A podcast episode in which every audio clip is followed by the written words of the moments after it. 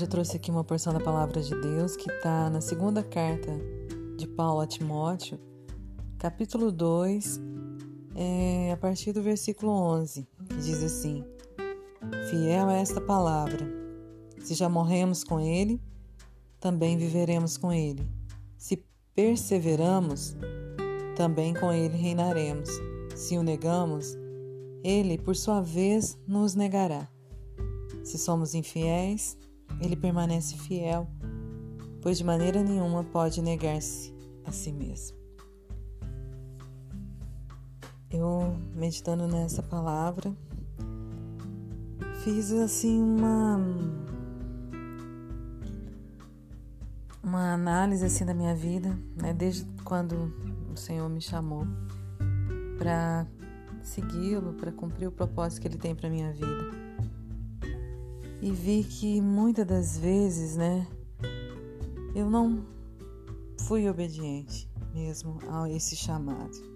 Muitas das vezes não quis viver essa morte que ele me convidava para viver, né, de ali com ele morrer na cruz para que pudesse viver com ele a vida que ele tem para mim. Né? E muitas das vezes não fui perseverante para reinar com ele aqui nessa terra. Porque, claro, iremos reinar com Ele para toda a eternidade, porque Ele nos convida a isso e Ele quer fazer isso né, nas nossas vidas e nos dá essa vitória para que possamos reinar com Ele por toda a eternidade. Mas podemos já desfrutar desse reino aqui nessa terra. Muitas das vezes eu não fui perseverante né, para desfrutar desse benefício que o nosso Senhor Jesus conquistou por mim e por nós ali na cruz. E muitas das vezes o neguei mesmo por minha desobediência, por minha é, vontade própria de querer agradar a Deus do meu jeito. Mas não, Deus não nos chamou para é, fazermos do nosso jeito. Ele sabe como é o melhor jeito, né? Qual é o melhor jeito? Não tem como fazermos de nós mesmos conforme a gente acha que deve ser feito. Igual muitas das vezes, né, o pastor é, nos fala que não tem como fazer o que é certo do jeito errado. Temos que buscar fazer o certo do jeito certo conforme agrada a Deus, conforme está na palavra dele, que é o manual para as nossas vidas, né? E igual tá aqui Paulo falando, se formos infiéis, ele permanece fiel. Muitas das vezes eu fui infiel ao chamado de Deus para minha vida, né? Mas ele permaneceu ali fiel. E em meio à pandemia, né? Ele me mostrou isso, sabe? Em comecinho de março, né, de 2020, Deus, pela sua infinita misericórdia e fidelidade para comigo, falou meu coração, né, que eu estava vivendo uma vida é, querendo agradá-lo de forma incorreta, mas que a misericórdia dele e a fidelidade dele estava ali me chamando para que eu pudesse ser restaurada, para que eu pudesse ser realmente transformada para a honra, glória e louvor do nome dele. Porque ele começou a obra na minha vida em 1998. E desde esse ano, né, Passou um pouco tempo, meu, começou a fazer a obra na vida do meu marido também. E nós fazíamos cultinhos, orávamos, louvávamos a Deus, sempre é, quando possível. À noite, toda noite a gente orava com as crianças, líamos salmos, decorávamos salmos. E era tudo muito lindo assim, né? Buscávamos a Deus, dedicávamos o nosso tempo. Mas foi passando os anos, né? E aí a gente parou de reunir como igreja e começamos a fazer cultinho em casa, em vez em quando. E assim foi, passando os anos. Aí os nossos filhos começaram a ir em algumas igrejas e a gente não os acompanhava. E aí foi, a gente participava de algumas conferências, né, bíblicas. E aí a gente foi só se afastando, se afastando, se afastando. Até chegar no momento assim que a gente estava passando muitas lutas, né? Muitas lutas mesmo, que chegou ao ponto de eu ter síndrome do pânico, de desejar assim partir mesmo, né? E o inimigo usa isso tudo para destruir mesmo, né? A nossa família, a nossa vida. E como é muito importante, sabe?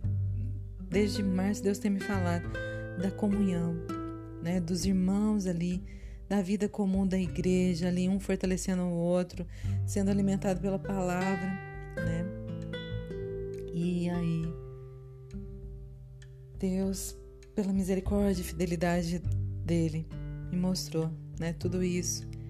E eu tinha, em meio a toda essa luta, essa loucura, né, de querer fazer do meu jeito, perdi a alegria mesmo de ter comunhão com os irmãos. Mas Deus me deu a graça, né, de ter a renovação da alegria. Né? E pela misericórdia de Deus, eu tenho né, buscado essa obra dele na minha vida, né?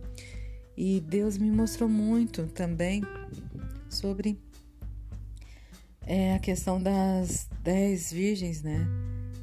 Sobre é, a importância de nos prepararmos para o Senhor, né? Não do nosso jeito, mas do jeito que Ele tem para nós. Né?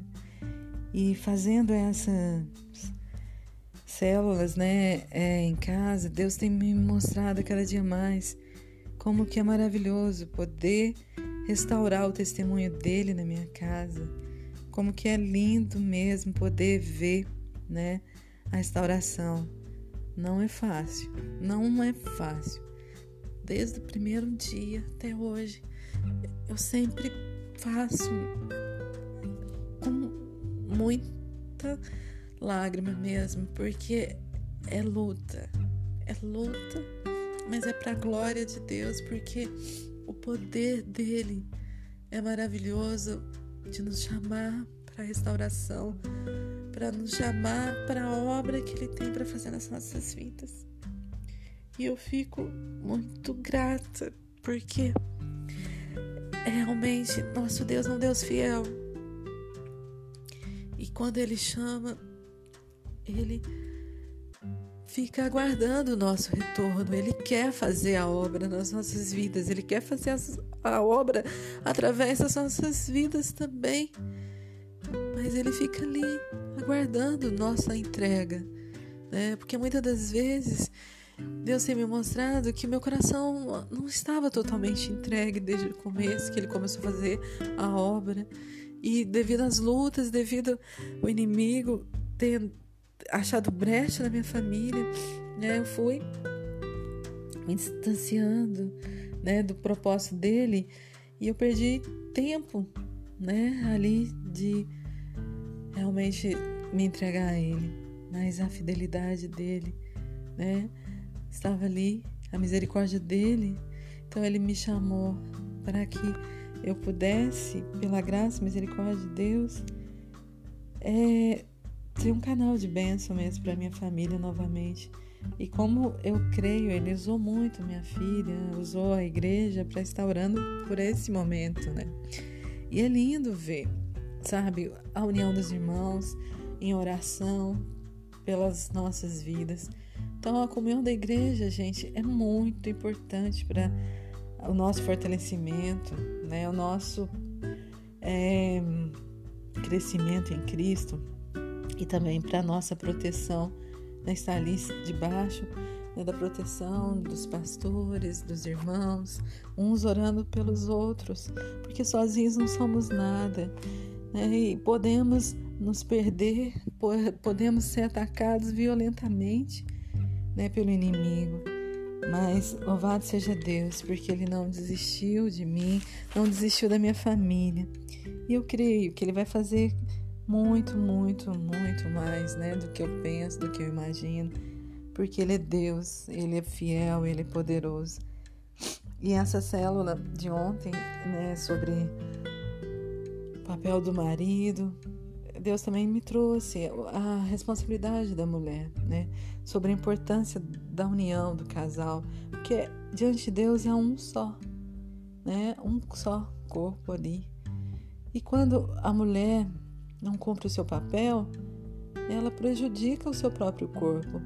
E vice-versa, quando o marido não cumpre o seu papel, ele prejudica o seu próprio corpo. Não há separação diante de Deus.